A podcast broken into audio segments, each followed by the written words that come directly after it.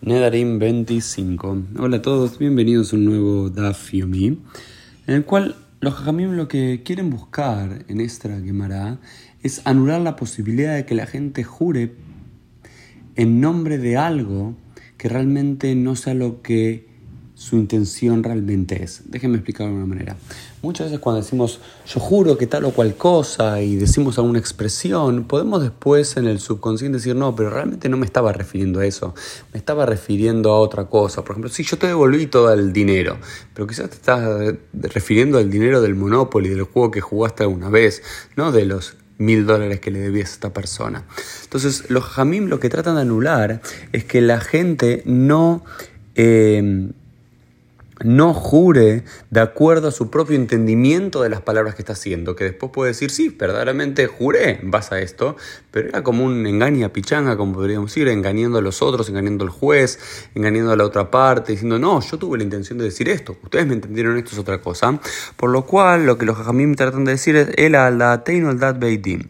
Digamos que uno, cuando uno hace el juramento, uno lo hace el juramento en base al entendimiento del propio eh, juzgado, del propio Beidín, y no en base al entendimiento de los particulares. Esta es la idea. Entonces, cuando decís devolver el dinero, devolver el dinero real, no el dinero del Monopoly o no. Eh, otra forma de entender eso, ¿no? Sí, yo fui al banco, para darte eso y ese día no estabas. Y uno está en el banco donde se maneja dinero, no al banco de la plaza. Entonces, cuando las personas tienen la posibilidad de jurar y engañar al otro en base a una polisemia de sentidos en las palabras o en los dichos y demás, los jajamín quieren anular esto diciendo que todo juramento que se hace frente al juzgado lo hacen frente al juramento de lo que el juzgado entiende que es la veracidad de los hechos y cómo él lo quiere entender para que nadie pueda tener excusas. No, yo juré, dije la verdad, pero, pero estaba engañando de alguna forma.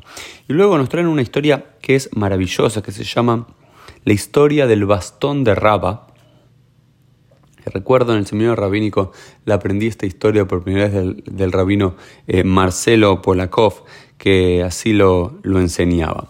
Y dice así esta historia. Cierta vez, nos dice la quemará, un hombre fue y reclamó dinero al otro y lo llevó al juzgado frente a Raba para adjudicar el caso. Y el que había prestado el dinero le dijo al que había tomado el préstamo, ve y págame mi deuda. El otro hombre, el que tomó el préstamo, le dijo, yo ya te pagué la deuda. Y Raba le dijo al otro, si este es el caso, toma un juramento que pagaste la deuda. Esa es la forma que era rabínicamente. Cuando uno había dos personas que uno decía A y el otro B, y era imposible saber quién decía la verdad, se le decía a alguna de las dos personas que haga un juramento. Entonces, alguien, la idea era que nadie iba a faltar a la verdad, porque un juramento era jurar frente a Shem, frente a Dios, y la palabra tenía mucho peso.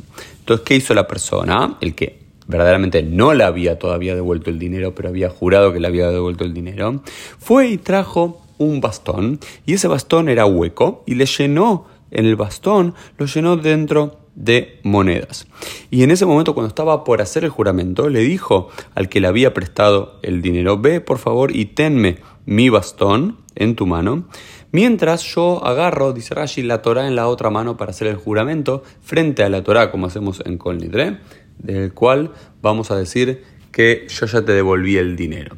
Entonces, en ese momento, él hace el juramento y dice, juro que ya le devolví el dinero a la otra, a, mi acreedor, ¿sí? a, quien me, me prestó el dinero.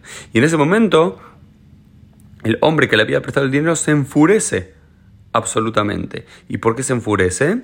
Se enfurece porque dice, no, está jurando en falso esta persona, porque esta persona no me devolvió el dinero. Y se enfurece tanto que fue y rompió el bastón y ahí cayeron todas las monedas. Esta es una historia que nos cuenta la quemará, que es para decir, para anular la posibilidad de que alguien jure en su propia conciencia. Tiene que hacerlo frente a la conciencia del Beitín, porque verdaderamente hablando, ese hombre dijo la verdad cuando pues, dice, ya le había devuelto el dinero porque lo estaba sosteniendo frente con el bastón que estaba lleno de las monedas, pero verdaderamente no le había devuelto el dinero, porque esa persona después le iba a dar el bastón. Por lo cual, esta es una historia que trae la quemará para decir, por eso la gente tiene que jurar bajo el entendimiento del Beit y no bajo los entendimientos personales. Y recuerdo que el rabino Polakov nos había dicho en esta clase que una historia muy muy similar aparece en el Don Quijote de la Mancha.